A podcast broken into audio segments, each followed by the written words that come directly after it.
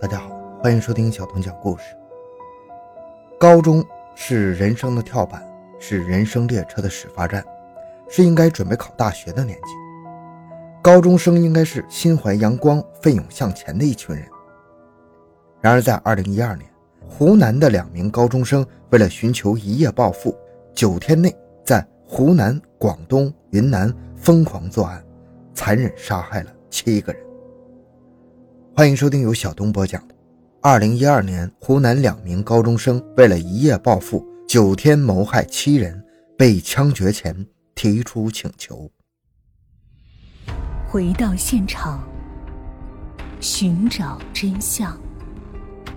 小东讲故事系列专辑由喜马拉雅独家播出。二零一二年八月三十日。云南省富源县迎上镇，在镇上开家庭旅馆的吕大姐买菜回家准备做饭，突然看到两个神色慌张的年轻人从儿媳妇小英的房间跑出来。刘大姐感到警觉呀，平时这间旅客的客人都是从公用楼梯上到三楼，并不需要进入二楼主人的房间。眼见事情不妙，慌忙跑到二楼小英的房间里查看，只见房间里物品散落在地，现场一片狼藉。房间里不见了儿媳妇小英和两岁孙女的身影。刘大姐觉得刚才撞见的两个人有可能是小偷啊！她一边高喊着小英和孙女的名字，一边走向三楼的客房寻找两位年轻人。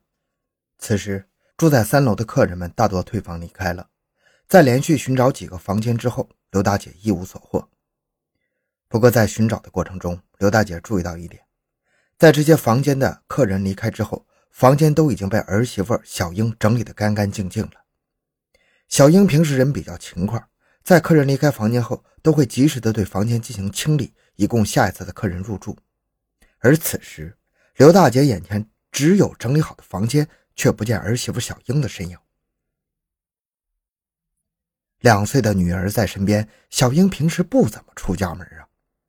一般在整理好房间后，小英都会留在家里照顾自己年幼的女儿。做一些简单的家务，买菜做饭的事情一般都是由刘大姐承担。要出门，小英也会提前告诉婆婆刘大姐。可是今天，整个旅馆内都不见小英和孙女的身影，刘大姐怎么喊也没人答应。他们用来出租的三楼也已经空无一人了，儿媳妇和孙女去哪儿了呢？这时，大姐的眼睛落在了锁了门的三零二房，其他客人都退房了，只有三零二的房门依然紧闭。刘大姐轻轻敲了敲门，发现无人应答，就推门走了进去。看见眼前的一幕，让刘大姐一个踉跄，差点跌坐在地。眼前怀有五个月身孕的儿媳妇小英倒在一片血泊之中，满身刀口，已经咽了气。两岁的孙女也不见踪影。刘大姐一边打电话报案，另一边通知了自己还在工作的儿子大方。大方接到母亲电话，匆忙赶回家。看到被人杀害的妻子，他悲痛的心情难以言表。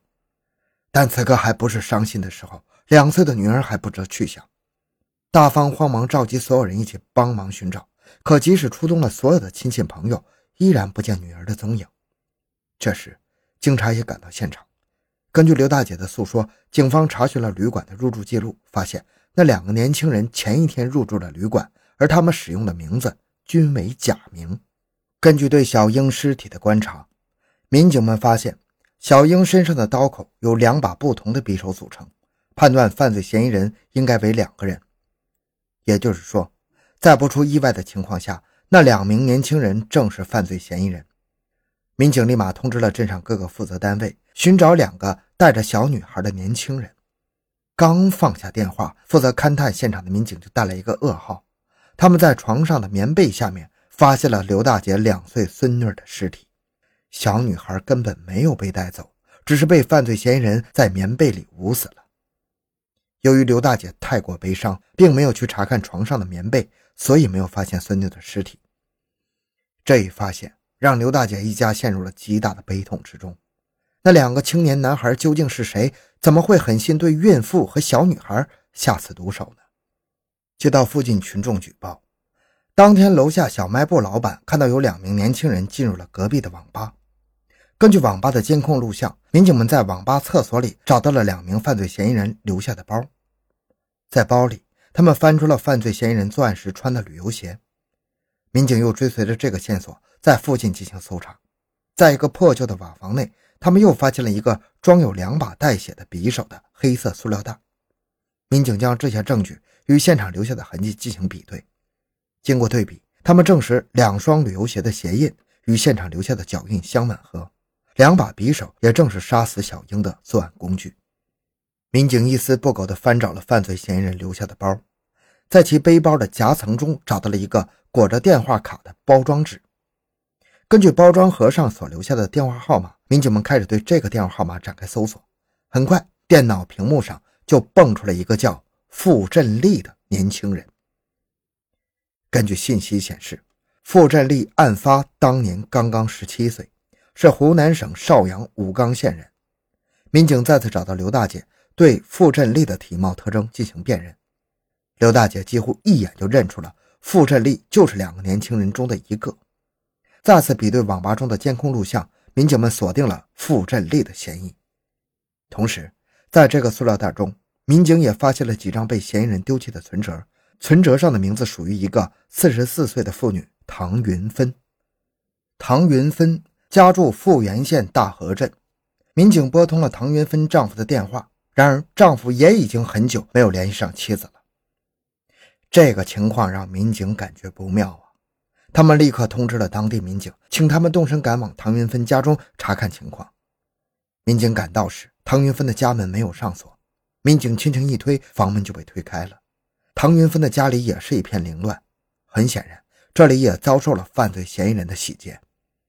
民警们在床下发现了唐云芬的尸体，搜查时找到了犯罪嫌疑人作案的痕迹。根据痕迹比对，民警能够确定，杀害唐云芬家的犯罪嫌疑人与杀害小英和她两岁女儿的犯罪嫌疑人是同一伙人作案。连续两天连杀三人。傅振利为什么要千里迢迢的从邵阳武冈县跑到这里杀人呢？和他在一起的同伴究竟是谁？想到两个人均不是本地人，一定会乘坐交通工具离开。民警随即对当地的所有交通站都进行了排查。很快，曲靖市火车站给他们带来一个好消息：就在2012年8月30日案发的当天，傅振利购买了一张从曲靖去往深圳市的火车票。民警对这个重要信息感到十分激动，他们立即动身前往深圳抓捕傅振利。然而到了深圳，他们才发现傅振利已经离开了。就在民警到达的两个小时前，傅振利乘坐火车从深圳赶往上海。为了不让嫌犯逃跑，民警们立即联系了铁路警察，在火车上对傅振利实施抓捕。铁路警察行动迅速，很快将傅振利抓捕归案。傅振利对其杀害小英母女和唐云芬的事实供认不讳，并交代与他一同的年轻人是自己的同学刘启志。刘启志是傅振利的老乡，也是他的同学。案发当时他刚满十八周岁。与傅振利不同的是，刘启志并没有离开深圳，而是找了当地的一个饭店应聘做了服务员。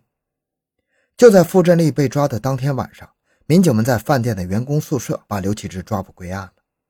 赤裸着上身的刘启志对民警们的到来并没有做过多的反抗。就当民警认为终于将二人抓捕归案，可以给小英、唐云芬两个家庭交代的时候，意外却发生了。通过两人的供述，又有四条生命牵扯到这两个少年的身上。通过二人的交代，他们还曾在自己家乡的小镇上杀害了一对老夫妇，并抢走了一千余块钱。这是二人抢劫杀人的开始。二零一二年八月二十二日晚上，两个人壮起胆子走上了他们的犯罪之路。他们盯上了张老汉的家。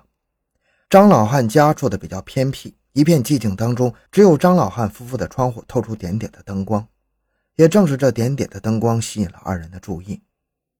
两人来到张老汉家门口，此时的张老汉正坐在屋中休息。想到自己二人年轻力壮，对付一个老汉应该没什么问题。两人亮出手中的匕首，向张老汉要钱。看着面前两个半大的孩子，张老汉觉得二人只是一时糊涂，一边劝解，一边告诉他们：“我们老人家没有钱的。”张老汉的妻子也从屋内走出来，他看到这样的情景，他尖叫出声。没想到面前的两个孩子却面露凶光，举着匕首朝自己逼过来。张老汉这才害怕了，哆哆嗦嗦地摸了半天，从口袋里摸出几个硬币，交给二人。刘启志和傅振利觉得自己要干大事，这几个硬币怎么能够呢？刘启志想到游戏中杀人的场景，举起匕首对着张老汉捅了一刀。这一下仿佛把刘启志送回到自己的游戏世界，他感到前所未有的快意。与此同时，傅振利也没有放过张老汉的妻子。可怜的夫妻二人就这样惨死在两个半大孩子的刀下。